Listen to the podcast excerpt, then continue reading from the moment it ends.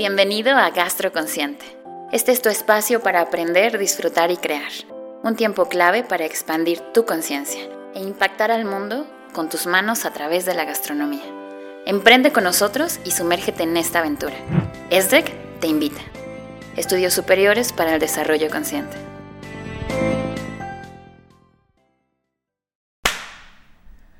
¿Qué tal? ¿Cómo están amigos? Nuevamente nosotros aquí compartiendo un capítulo más de la temporada 2 de Gastro Consciente.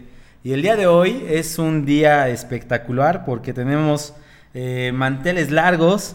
Quiero presentarles a Omar Hernández León, sommelier corporativo de Eliacheto, a quien le voy a ceder los micrófonos.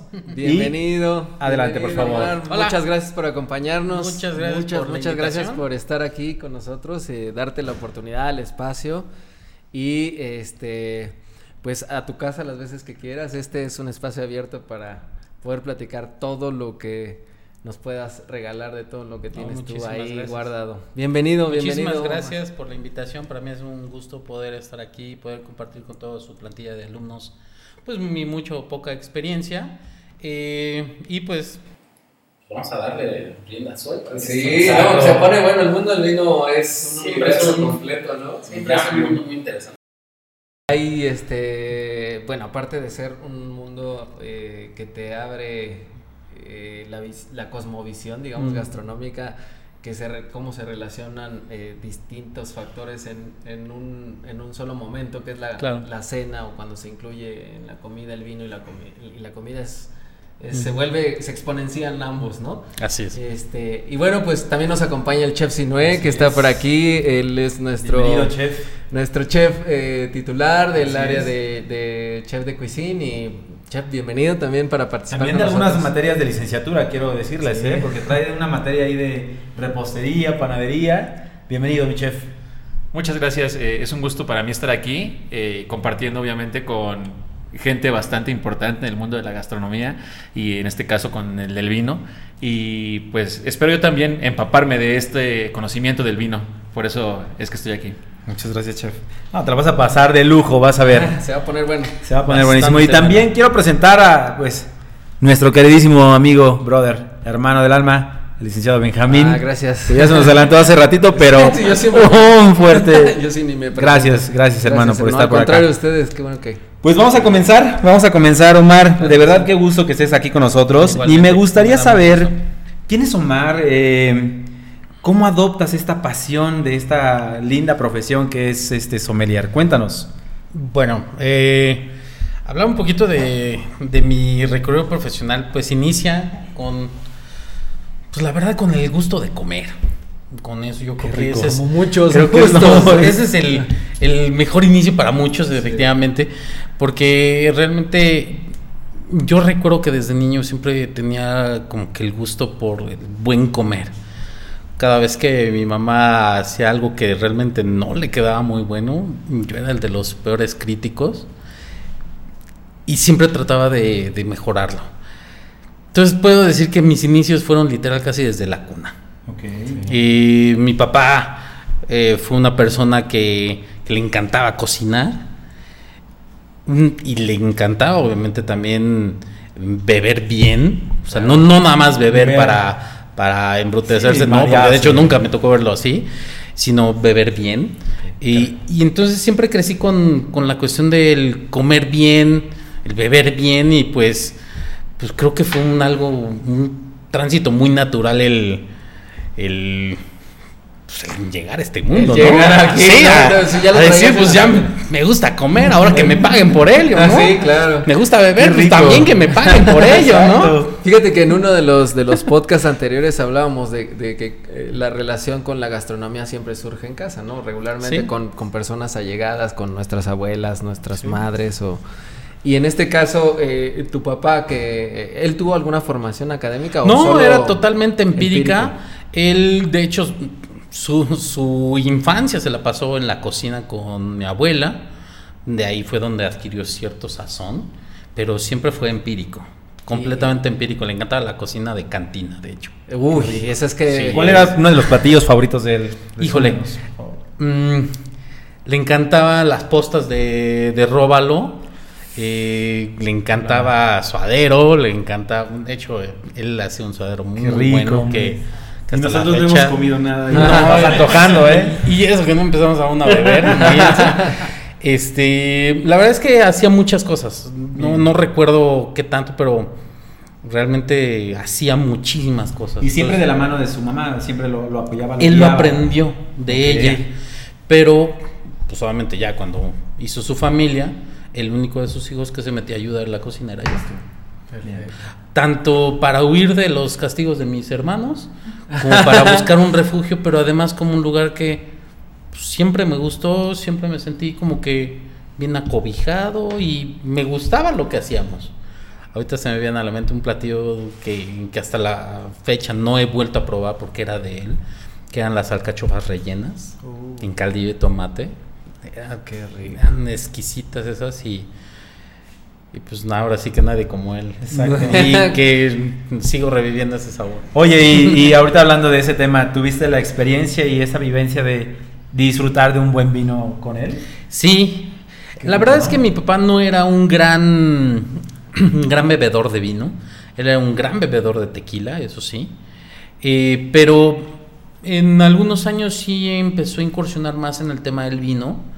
Él tenía un perfil que hoy en día yo no lo bebo, pero ni, ni de broma. ¿Por qué? Porque no es un gusto particular, ¿no? Que son los vinos blancos dulces, ¿no? Que son muy buenos, pero pues dependiendo para, el, para qué lo vas a acompañar. Eh, pero el tema del vino, cuando yo veía que escogía los vinos, yo decía, ¿por qué elige ese? ¿Cuál es la ¿Cuál, razón? cuál es la razón? Eh, ¿Es nada más gusto? Y eh, a veces eh, veía que elegía a otros y yo me preguntaba, qué padre. O sea, ¿por qué? ¿Por qué uno? ¿Por qué no otro? ¿Saben igual? ¿Salen diferente? O sea, ¿cuál es la razón? Y eso fue una pregunta que siempre me estuvo, este, digamos, siguiendo en, eh, ya en la formación académica. Porque yo decía, lo más padre, lo que me genera más curiosidad es cómo elegir un vino.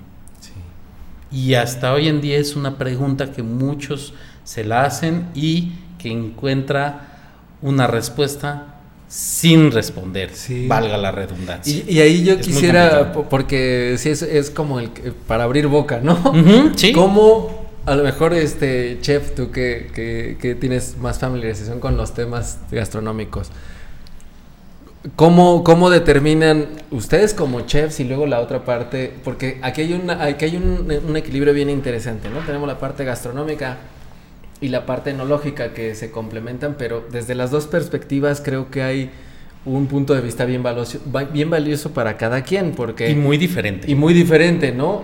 ¿Tú cómo lo haces, chef? Y, y, y, y- y en contraste, ¿cómo lo hace el sommelier? ¿Tú cómo lo integras a tu, a tu plan?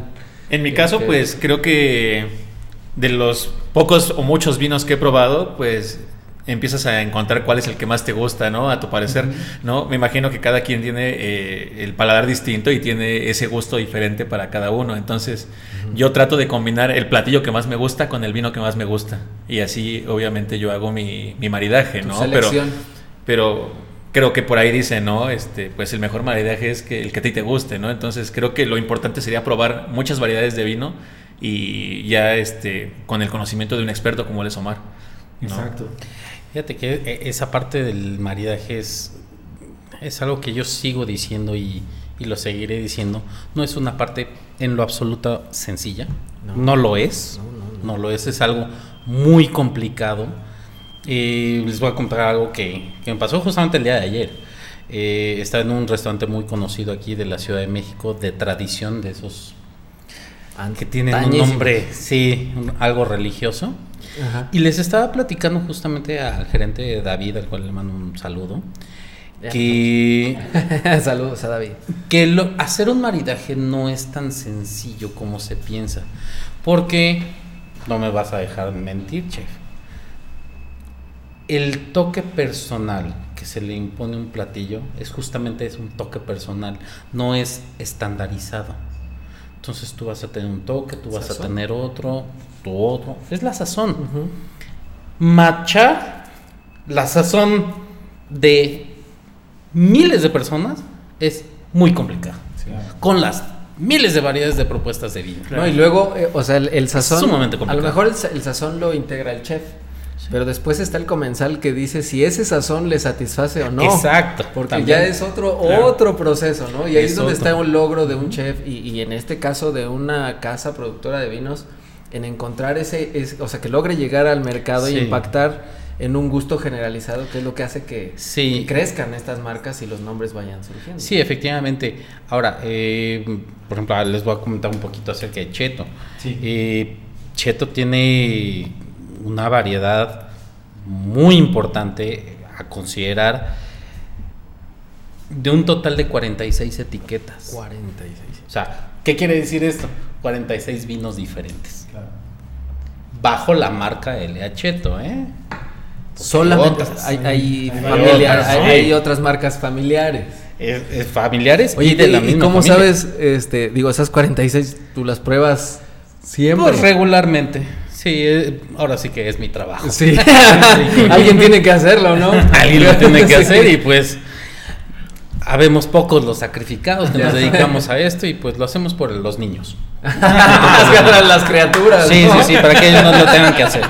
Les ahorramos ese Sí, trabajo. sí, sí, alguien tiene que hacerlo y bueno, pues Sí. esa curva de aprendizaje estoy dispuesta Sí, a sí, asumirla. sí, claro, dice. claro.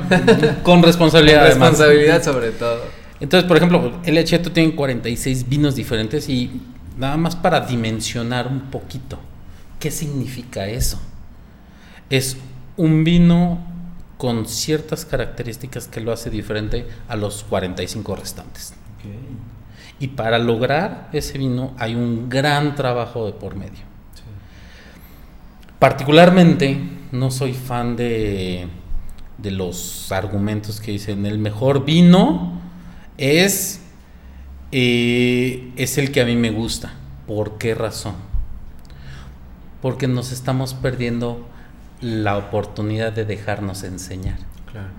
de demostrar algo diferente que podemos tener razón en lo que es nuestro gusto, de eso estoy totalmente de acuerdo y, y no podemos, este, digámoslo, no podemos decir que alguien está... Exacto. Porque en realidad lo que haces, perdón que te interrumpa, es limitarte justo. O sea, si dices esto es lo que me gusta y te acostumbras a eso, Exacto. Pues Te ya. limitas a un a una opción o dos.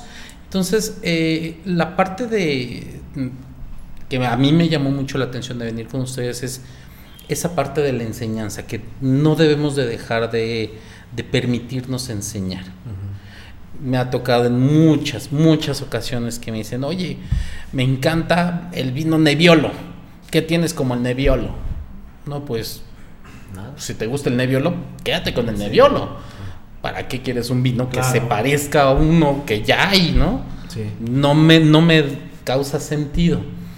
Pero cuando logra eh, la, la persona decir, ok, me voy a dejar enseñar o me voy a dejar mostrar algo diferente, ahí es cuando viene el verdadero aprendizaje. Sí.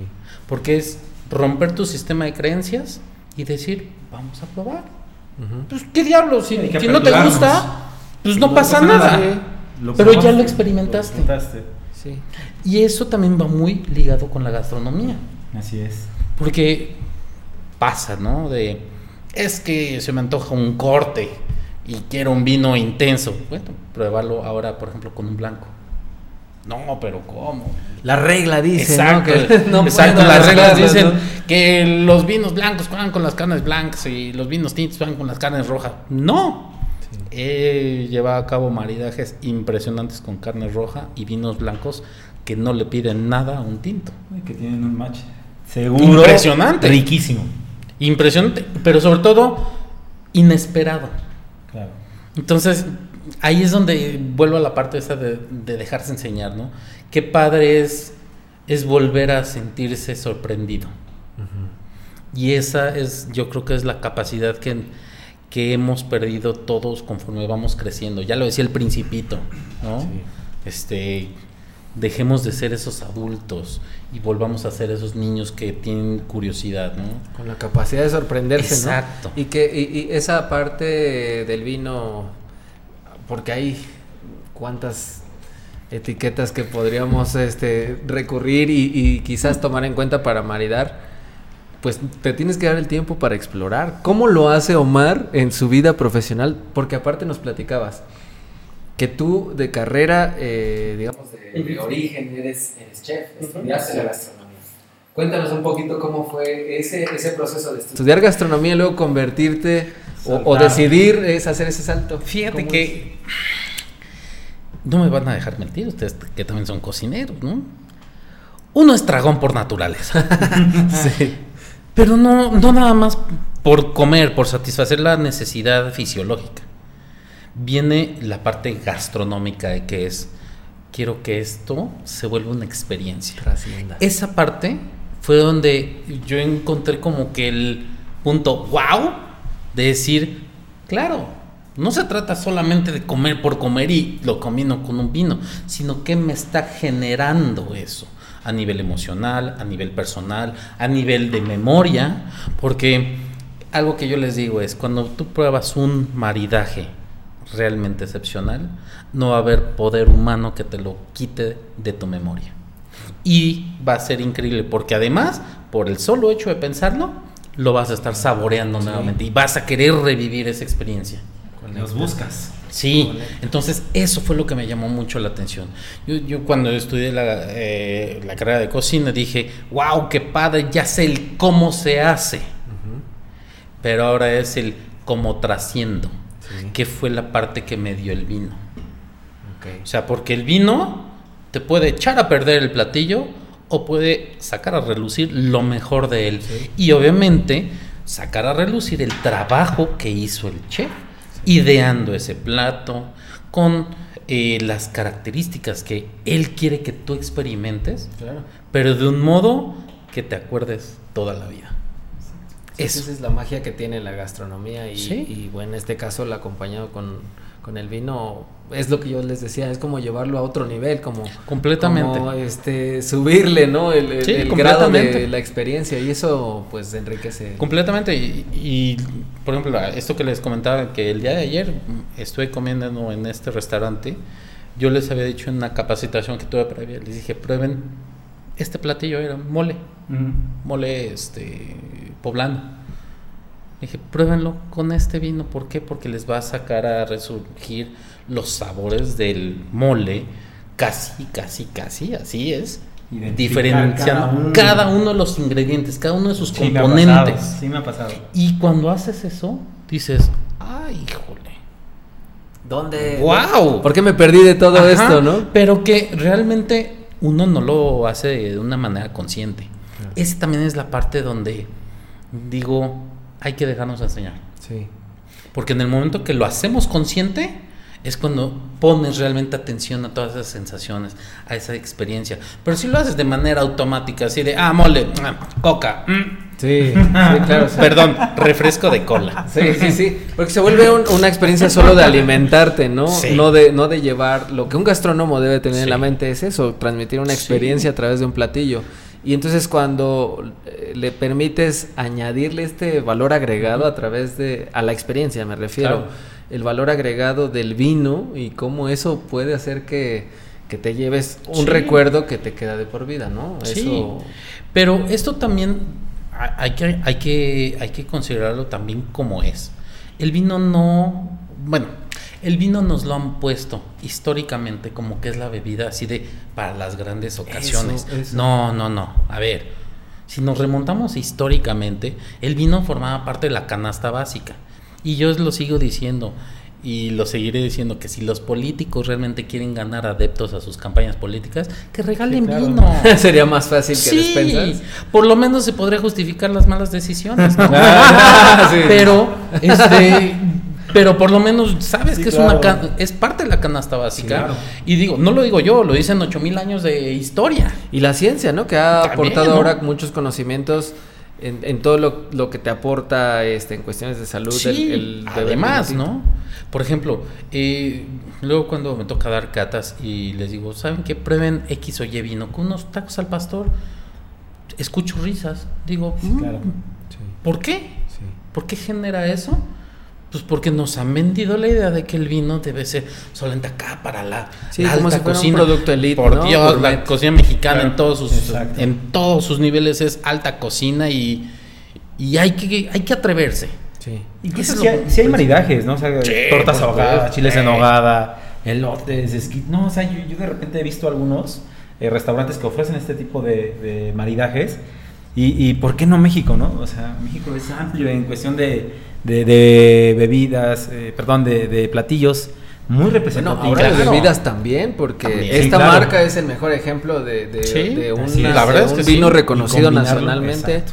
e Y no, no, internacionalmente, exacto, ¿no? exacto. Que eso a- ahorita nos lo platicarás de todo lo que hay detrás de la marca y cuál es el- Híjole, bueno, pues qué te puedo decir, este L.A. Cheto, de verdad no es por nada, pero es es la empresa líder en producción de vino, en exportación de vino, en amplitud de portafolio de oferta de vino que hay en el mercado.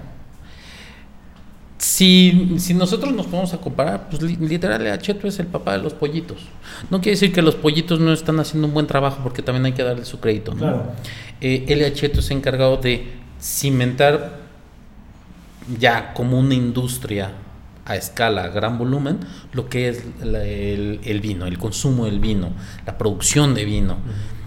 Y, y pues, digo, el Cheto tiene presencia en muchos países, sí, claro. simplemente en los principales productores de vino a nivel mundial.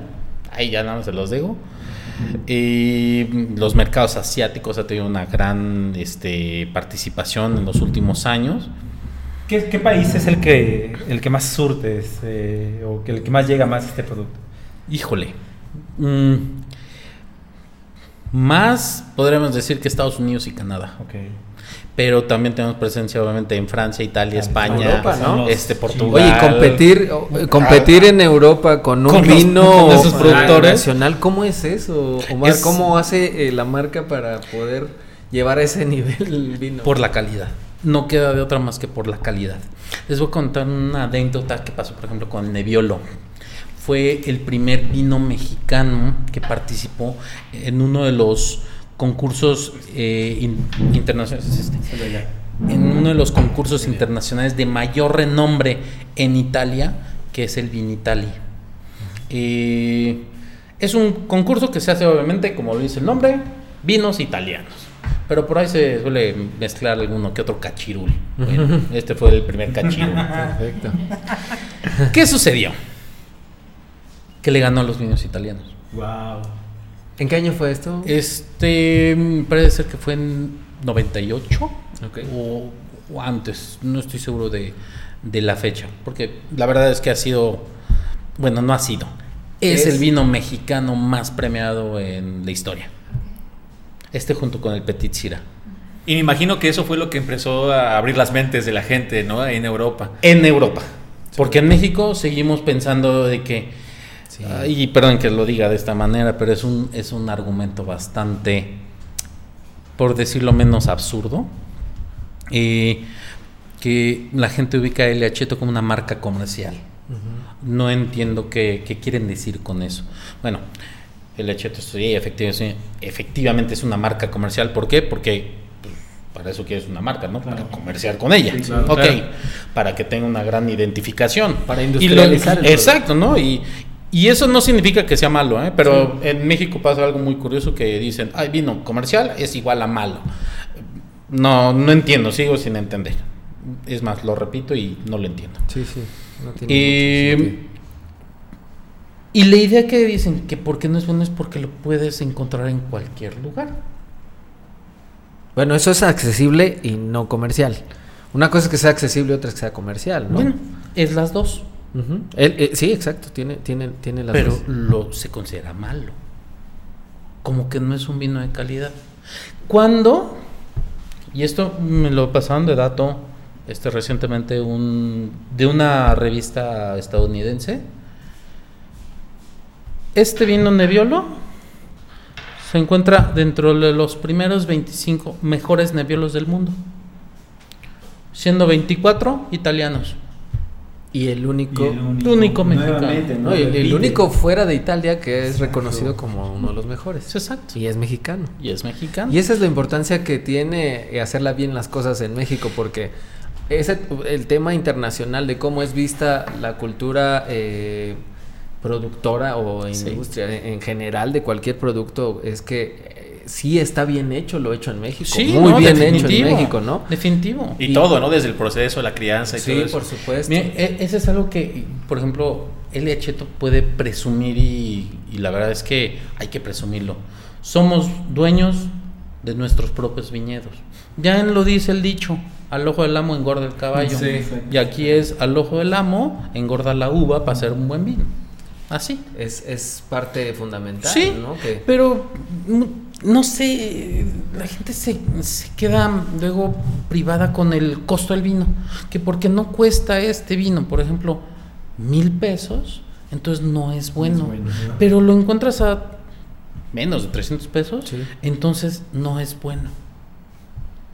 Sí, no entiendo, sí, no, no, no, y no el entiendo. sinónimo, el sinónimo en el colectivo es si es caro es bueno, ¿no? O es de calidad. Exacto. Aunque a veces no es así. No lo es sabemos todos porque a todos nos ha pasado que siempre hemos pagado más de lo que recibimos, ¿no? Exacto. Siempre. No, y aparte, exacto, empiezas a probar y dices, no, Sí, no me algo agradó. no. Hay algo que no, no, no. Y hasta te no sientes encuentro. este, robado. ¿no? Exacto, dices, ay, ¿por qué pagué Defraudado, tanto? sí. Oigan, ¿les parece si lo vamos abriendo en lo que estamos platicando? Venga. Por favor. Venga. ¿no? Entonces es el gran honor.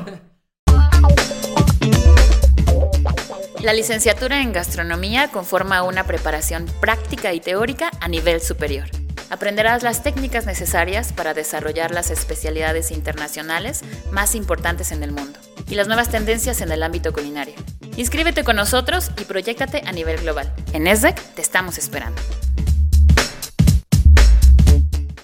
Oye, eh, platícanos dónde están eh, los viñedos y dónde están las casas, digo, ya la, fábrica como tal, Ujú. donde hacen la Ahí va.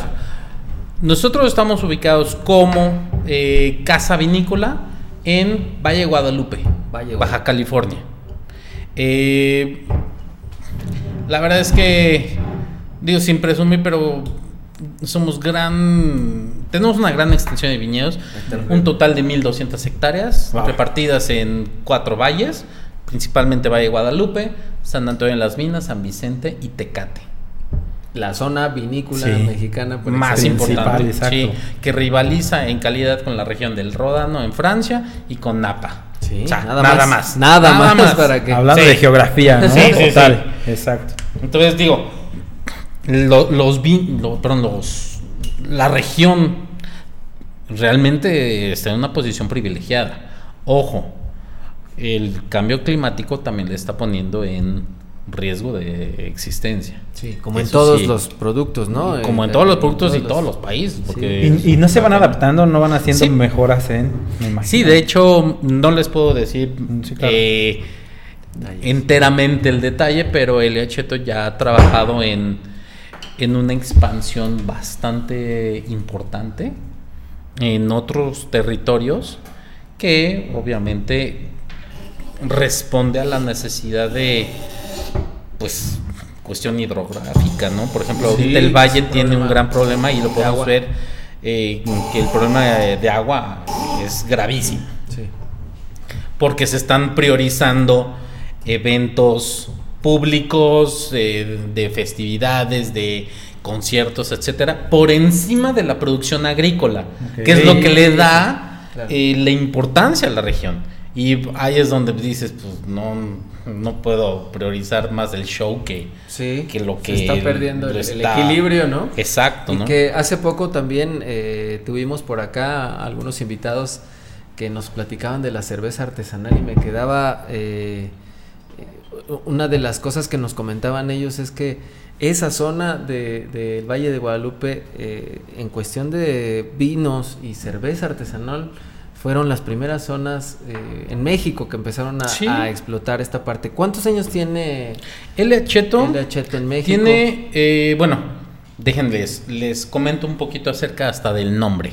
Ajá. El nombre corresponde a las siglas y el apellido del fundador, que era Luis Angelo Cheto, un inmigrante italiano que eh, se estableció en la zona del Valle de Guadalupe y fundó la bodega en 1928, cuando estaba justamente el apogeo de, de la prohibición de bebidas alcohólicas en Sí. Estados Unidos.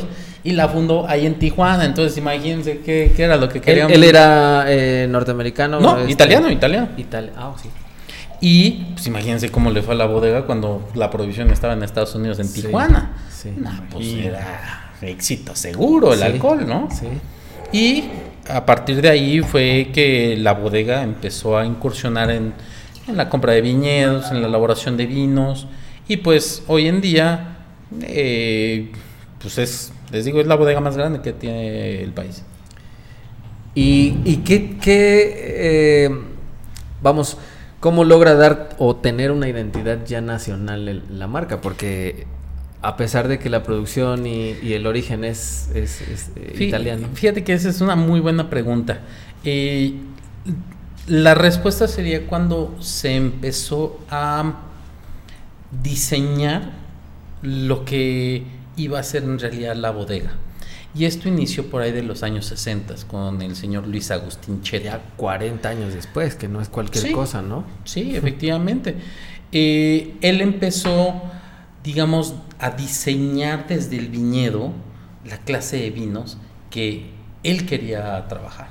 Porque además, déjenme les comento, la bodega tiene tres filosofías.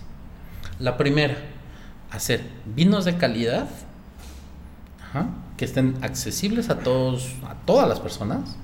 Segundo, que sean de muy buena calidad, cuidando desde el proceso del viñedo hasta que sale la botella. Y tercero, que sea eh, conocido del mundo. Claro.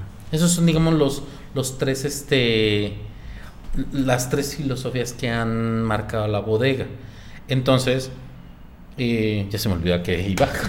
¿Cómo, cómo logró tener Ah, esa identidad en México? Justamente en el diseño de vinos de calidad, que fue lo que hizo la segunda generación, de manos del señor Luis Agustín Cheto, que fue realmente trabajar buenas variedades que fueran adecuadas a la región y obviamente procesos cuidados para el- elaborar vinos de muy buena calidad. sí. Tan es así que seguramente muchos se recuerdan de, bueno, los que son así contemporáneos, eh, de algunos comerciales que aparecían por ahí de los años 80, de los primeros años 80, de unos vinos que tenían una botella así que parecía florero.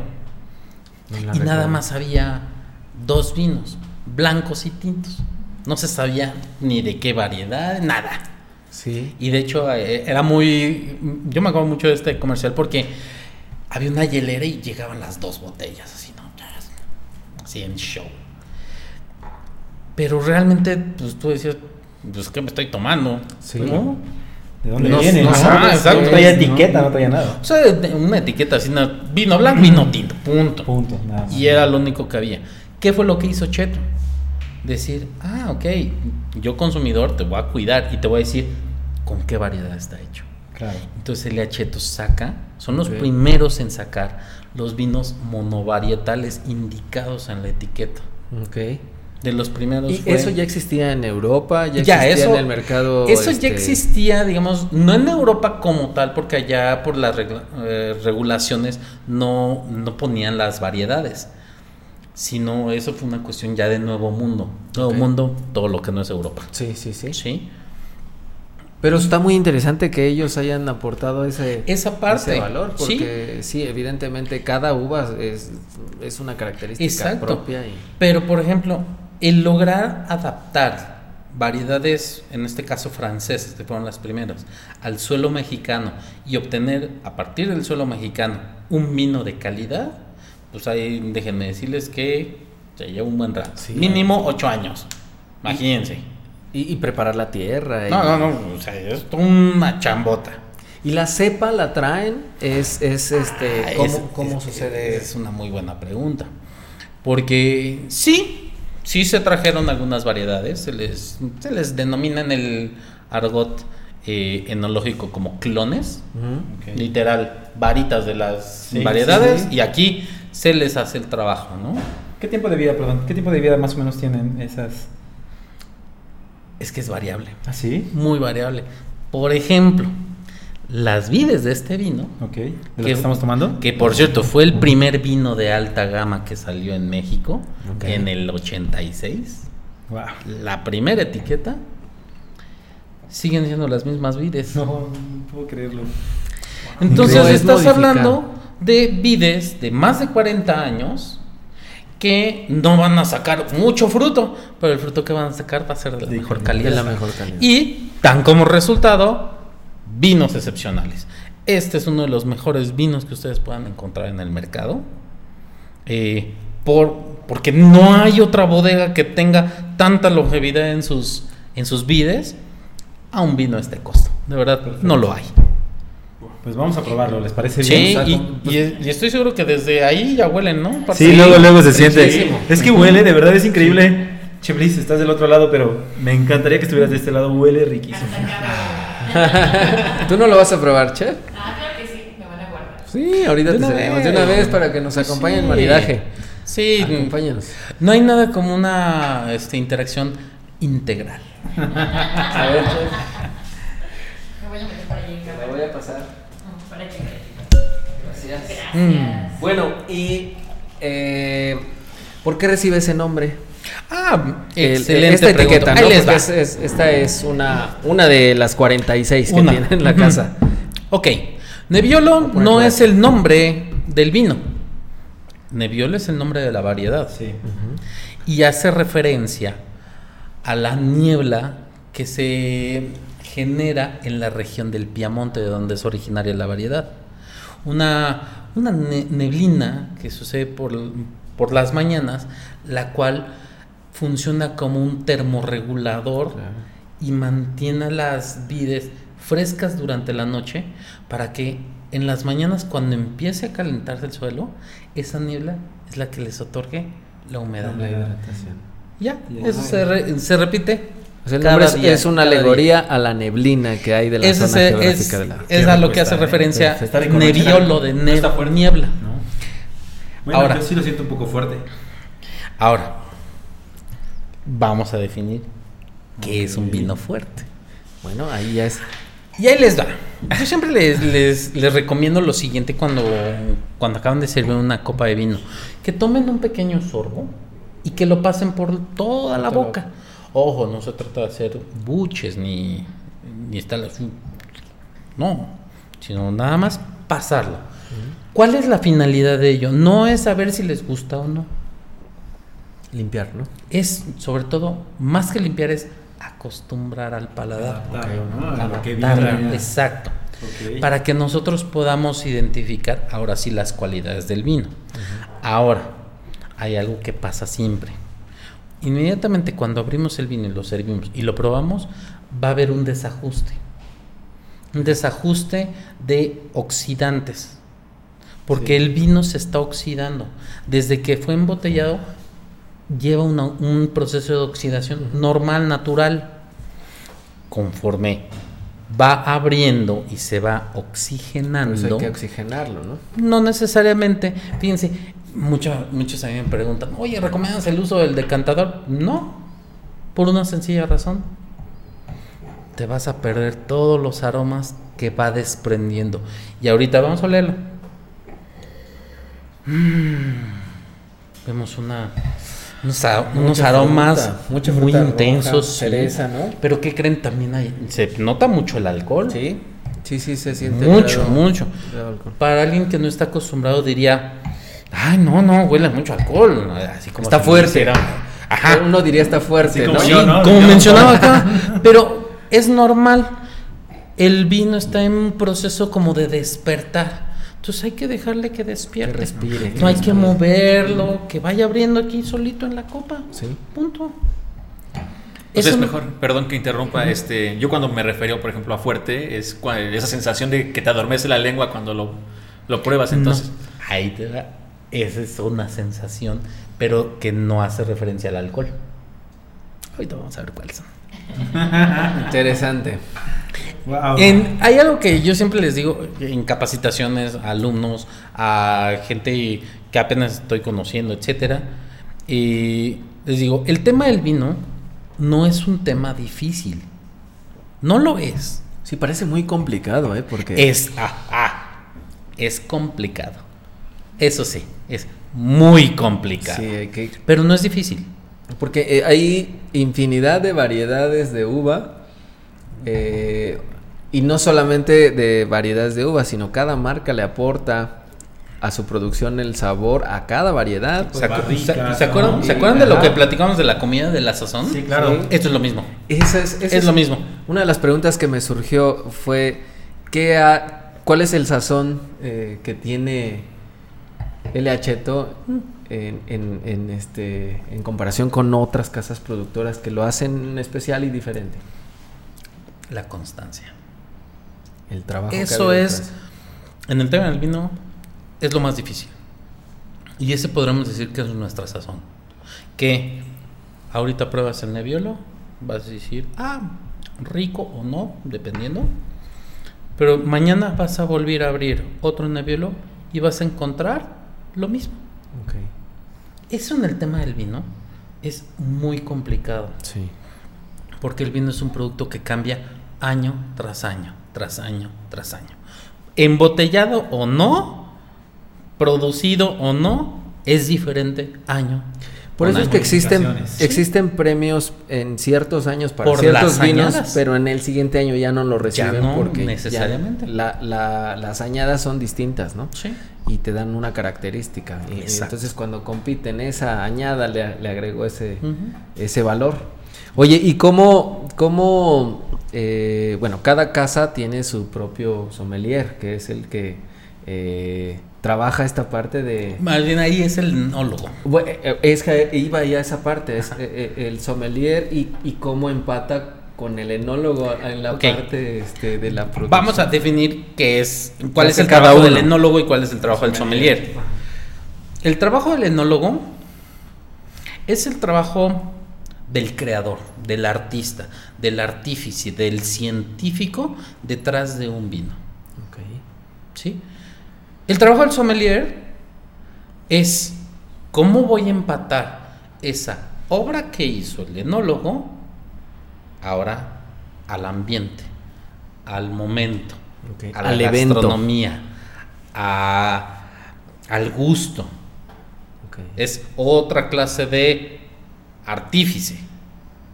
Pero hay un enganche ahí Sí. fuertísimo, ¿no? Porque Ahora sí que, sin verme religioso, pero el enólogo pone y el sommelier dispone. dispone, sí, claro, porque es una es un trabajo colaborativo Sí, ahí totalmente. yo no le puedo decir al enólogo, este, eh, no lo hagas así. Yo como sommelier, yo, yo no me atrevería jamás a decirle eso. Primero, ¿por qué? Porque es el, el diseño del vino que está a cargo del enólogo. Ok. Ay, Eso es algo bien importante. Los vinos no se hacen así de, ay, tengo producción de uva, vamos a hacer vino. No, los vinos se diseñan. Sí. Se diseñan de principio a fin. Desde cómo voy a conducir el viñedo, qué variedad le queda mejor a, a ese ordenamiento, qué tipo de barrica va a llevar, dónde, no? en dónde lo voy a poner. Si nos vamos, vamos- si nos quedamos un ratito en el campo es va a ser en colina, va a ser en plano, va a tener riego o no riego, cuánto riego, eh, qué tipo de suelo, porque este suelo me va a dar cierto aporte, pero va a tener una combinación de dos, tres suelos, entonces esos cómo se van a traducir en la fruta, cuánta cantidad de azúcar tiene la fruta para producir entonces la, una fermentación adecuada, el vino, cuál va a ser el resultante y ya está hecho el vino, ok, ahora en qué tipo de barrica lo voy a poner, francesa, europea, americana, de primero, segundo uso, tercero, este, Ya, ya la barrica, correr, oye, perdón. Eh, de un tostado ligero, medio, Exacto. las tapas, el cuerpo, o sea, es, eh, esa es la cuestión que les digo, no es que sea difícil, es complejo. Sí, es, es este, son demasiados factores. Muchísimos, una- muchísimos. En, un- en una sola botella son En una demasiados, ¿no? sola hay muchísimos factores. ¿Y qué te, qué te ha dado a ti eh, este Salud, salud. conocimiento Salud. previo? Salud, salud a todos. Saludos a todos. Eh, qué sí, bonito sí. se escucha, aparte las, las copas, salud. Eh, el conocimiento previo de la gastronomía sobre, sobre ahora el integrarlo a la, a la parte... Esa esa es una pregunta muy padre, ¿verdad? ¿Qué es lo que me ha permitido la gastronomía? El conocer ambos procesos. Sé cuál es el proceso de un platillo y sé cuáles son los procesos del vino. Y eso me permite reconocer desde leer una receta, desde leer hasta el título de un platillo, qué es lo que quiere ofrecer el chef. Por ejemplo, un, un ejemplo muy, muy sencillo y burdo.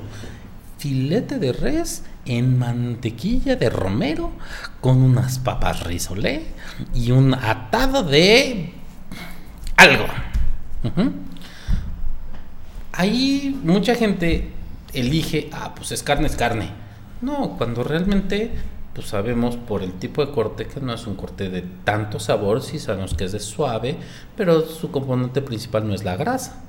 La grasa se lo está dando Está aportando la mantequilla. la mantequilla, pero ese tiene un twist, que es el ahora el sabor herbáceo, ¿sí?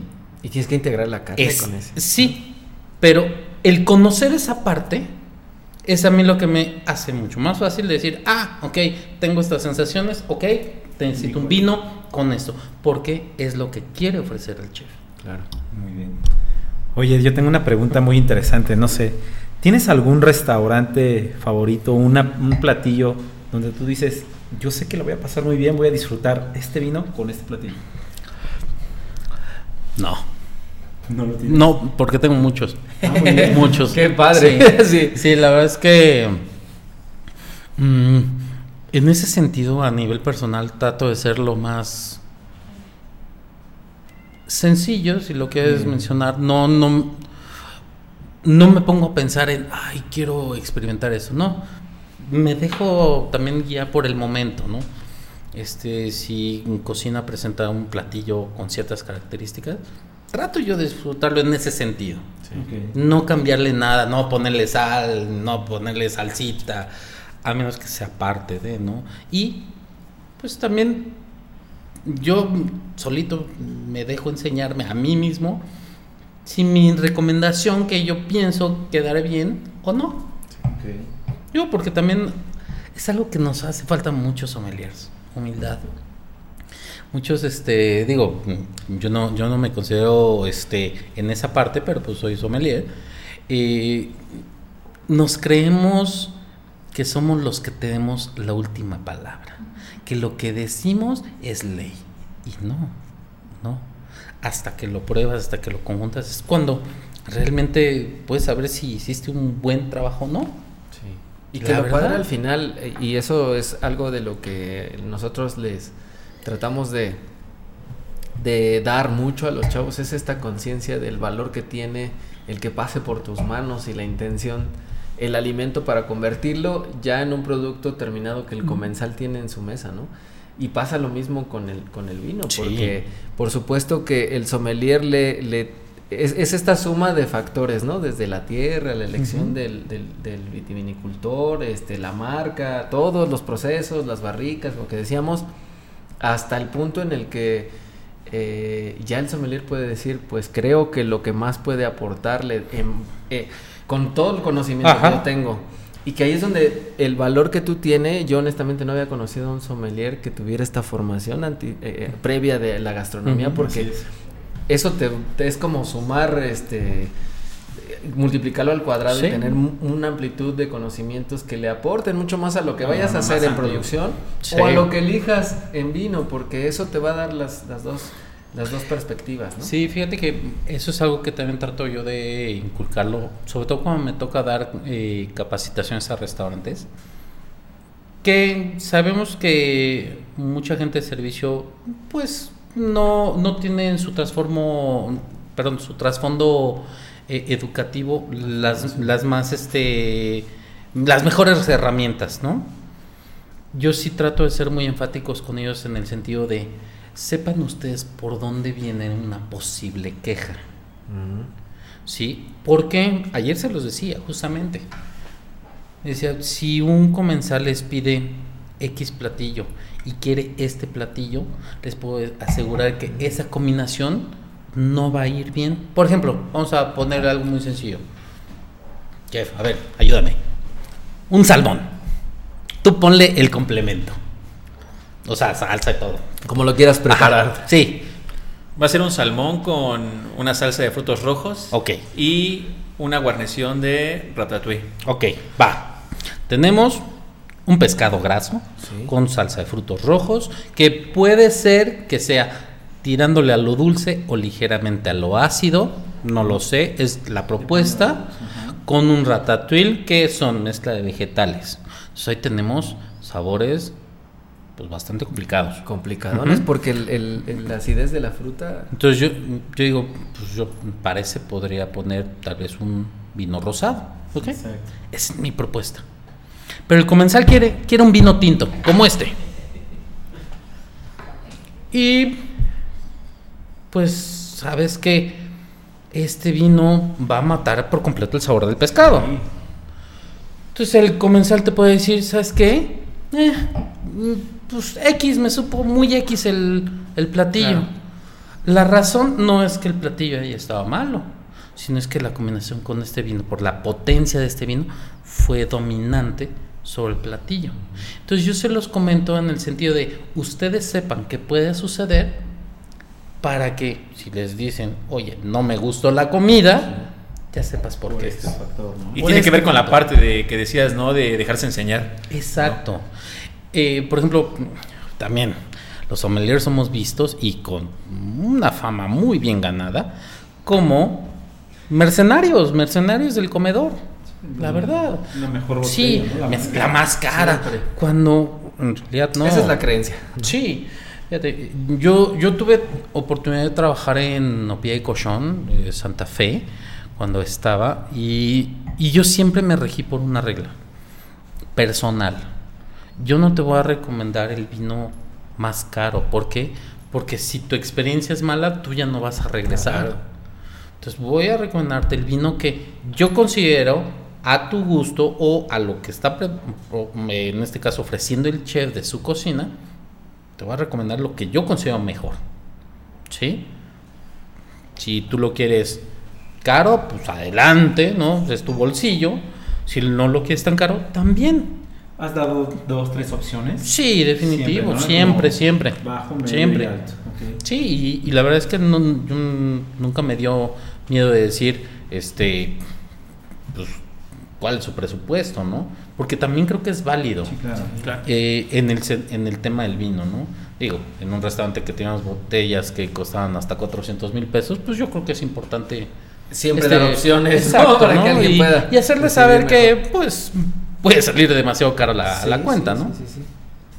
Eh, y creo que esa parte fue la que siempre me hizo pues acreedor a, a buen reconocimiento por parte del cliente de decir gracias, tu recomendación estuvo bien. Ya, Eso es lo que vale. eso es a mí lo que me valía. en realidad. Porque de verdad, aunque sabemos que el objetivo de cualquier negocio es generar ganancia, sí, la ganancia viene pero también de mano de un buen servicio, del, del cliente que viene recurrentemente. Ese es el verdadero Sí, negocio. esa no el que recomendación te puede dar a ganar, perdónos. Adelante, adelante. Esa recomendación de lo que, de lo que, del valor que tú le des a la, a la recomendación que le, que le hagas, puede dejarte y redituar mucho más que Claro. una sola botella de Sí, lo que tú quieras, ¿no? Sí. Porque a lo mejor esa persona te va a recomendar con otras cuatro o cinco Claro. y nunca sabes quién es tu cliente, nunca sabes quién es la persona que puede abrirte las puertas Sí. del mundo y nunca sabes quién es la persona que está ahí detrás este probando ese alimento por eso el servicio eh, de la gastronomía y, ahora que hablamos de vinos pues cobra todavía más sentido el, Claro. el tener esta conciencia justo de Sí. aportarle el valor con tu conocimiento a lo que estés ofreciendo no Claro. y entonces Y ese también es un mensaje para todos como clientes, ¿no? De Sí. hay que dejarnos recomendar que si el sommelier nos dice, mira, te Ujú. recomiendo esto, hay que ser francos también, ¿no? O sea, es que no tengo para gastar 5 mil pesos en una botella. ¿Qué otra cosa me recomiendas? Ah, ok. claro Y no está mal, ¿no? Cada quien gasta de acuerdo a sus posibilidades, pero pues, eso no debe ser un impedimento para seguir disfrutando. sí supuesto La verdad. Y yo creo que la formación de sommelier obviamente también te van capacitando porque también tienes que ser muy carismático, tienes que ser muy eh, directo, con una seguridad eh, tremenda para que el cliente se vaya satisfecho, ¿se podrá? Eh, sí, aunque yo siempre les digo, eviten, eviten traer, tratar de caer bien. Mm. Mejor den un buen servicio y con eso caen bien. Y aparte Sí. la vestimenta que traen Omar, de verdad, mis respetos. Sí, Porque, sí, digo, tú ya tienes los dos, los dos uniformes y de verdad que, que, que orgullo, ¿no?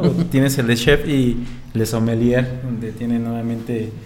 Sí, es- Y toda la indumentaria que se ve no, no. Súper elegante, elegante. ¿no? Sí. Oye, y yo tengo una pregunta, ahorita me surgió. ¿Para dónde va el mundo del vino en México especialmente? ¿Y qué, qué es lo que hace que este mundo sea atractivo para alguien que está inmiscuido en la parte de la gastronomía? Porque este podcast lo van a utilizar eh, los muchachos para poder tener referencias de qué hacer después, ¿no? Una de las cosas que nosotros buscamos siempre es, ok, esta formación básica que te da herramientas para poder desarrollarte eh, profesionalmente en el área de la gastronomía, te va a alcanzar pues para que empieces a, a- a- a meterte, ¿no? Igual incluso en, en- en el tema de la licenciatura, aunque tengas una formación mucho más profunda y que se va a tres años y que puedes tener más eh, conocimientos, pero después en el área de especialización, que nosotros les decimos, eh, va a haber algo de todo el mundo de la gastronomía que te va a traer mucho más, Sí. ¿no? ¿Cómo está siendo ese mundo actualmente para, el- para México en el tema de los vinos? Y ahora, eh, considerando este tema para los eh, muchachos que están buscando otras opciones o decir, bueno, pues me gustaría profundizar mis conocimientos en algún área, ¿cómo está la situación? Porque es, es también otra parte del mercado, ¿no? ¿Cómo, cómo se mueven? Fíjate que esta parte es un tanto complicada. eh, realmente se, se está presentando así en el, en el mercado. Actualmente está existiendo una sobreoferta de sommeliers. Eh, hay que ser honestos también con esa parte. Eh, puedes, puedes, este, tal vez saltarte una comida, eh, pero cuando tu supervivencia depende si lo acompañas con vino o no, pues yo creo que está más que claro que vas a elegir siempre comer, ¿no? Sí. Eh, no es no es un no es un trabajo en el cual ya puedas decir hay un centenar de ofertas afuera no las hay la verdad son nichos bastante pequeños bastante competidos donde eh, radica mucho la experiencia que tengas para que logres hacerte de un, futuro sólido. Eh, yo siempre he recomendado que la diversificación dentro de una misma especialidad es lo que mejor te puede funcionar. ¿Por qué? Porque pues, te llenas de armas, vamos a ponerlo como el, digo, no sé si el Minecraft sea así, pero me imagino, me imagino que te, te haces de herramientas. Esto es lo mismo. ¿Cuál sería Te haces bueno? de herramientas para decir, bueno, si no lo hago por este lado, puedo hacerlo por esto o por este o por este. Pero eso aplica en gastronomía y aplica Sí, en medicina, en contabilidad, en derecho, ¿no? Ajá. Entonces, eh, yo sí les digo, si eligieron esta carrera, tengan claro que nunca pueden dejar de estudiar. Nunca pueden dejar de prepararse. Nunca pueden dejar de estudiar, sobre todo ser autodidactas, porque también la industria te demanda que estés tiempo completo en algún lugar o eh, lo que sea. Entonces necesitas volverte autodidacta. Si no eres autodidacta, te vas a rezagar rápidamente. Claro. También.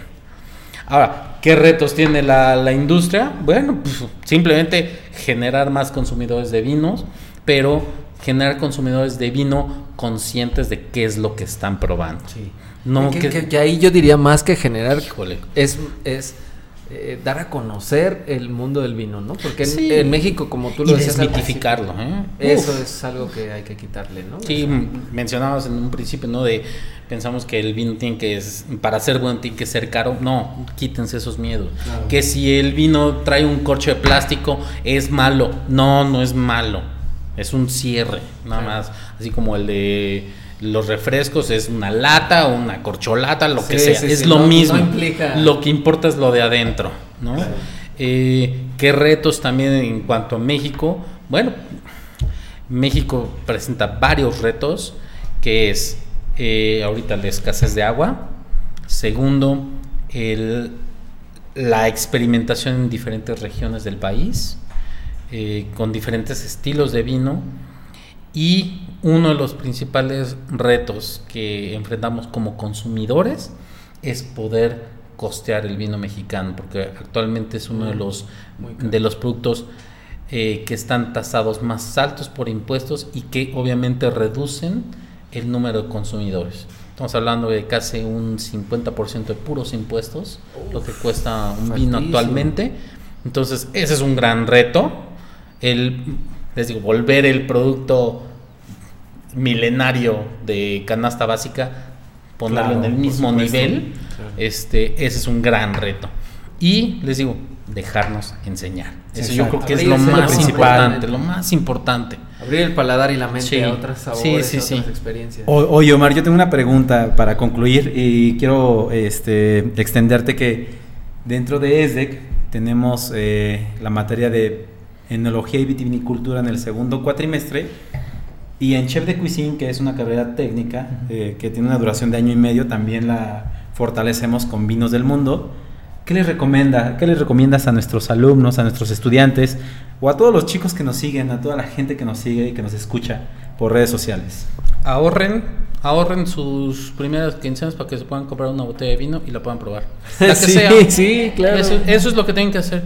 No lo inviertan en algo que ya conocen como puede ser una cerveza, no porque sea malo, claro. no porque sea malo, sino para que enriquezcan su paladar. Eh, tienen que entender que tienen que invertirle en sus experiencias, porque ellos son los que van a ser los portavoces de esas experiencias.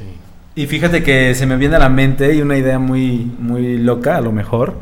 Eh, estamos entrando en menos de medio mes a un módulo de cocina italiana donde el chef eh, Sinue va a otorgar esta clase que también es muy, muy sabrosa.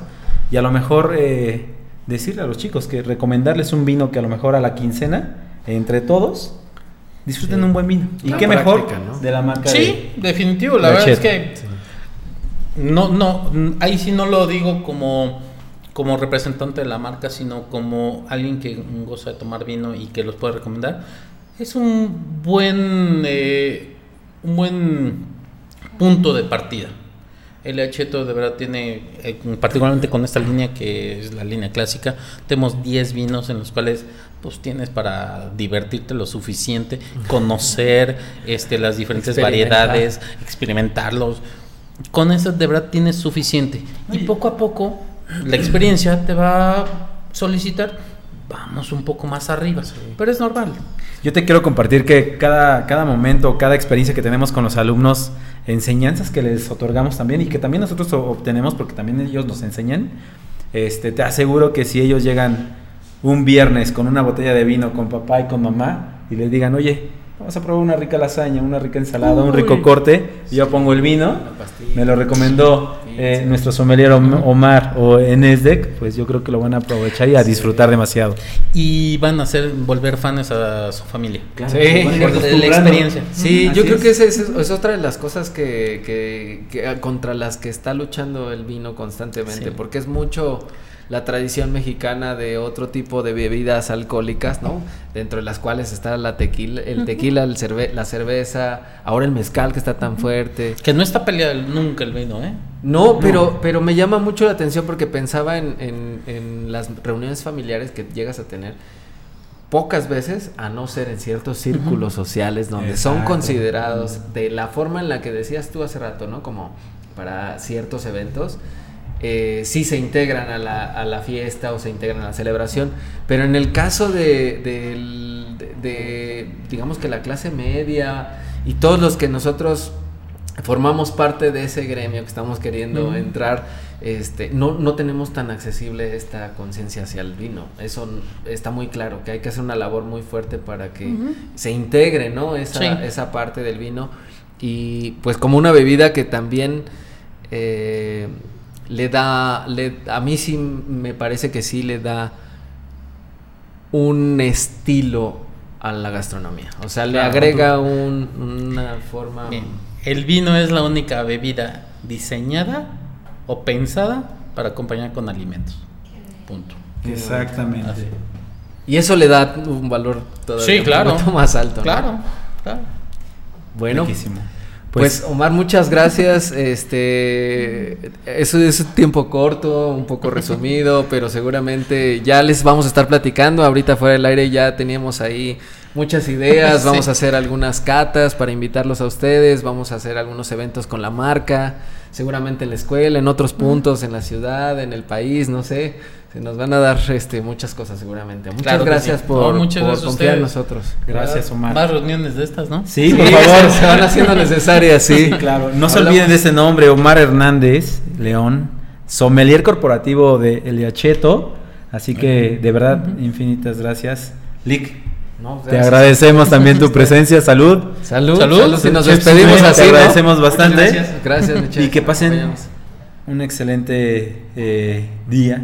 Día. Y, Y que prueben vino, prueben vino, prueben vino, prueben vino. Tomen vino mexicano, más Sí, más. Con moderación y responsabilidad siempre. Nos recomendamos.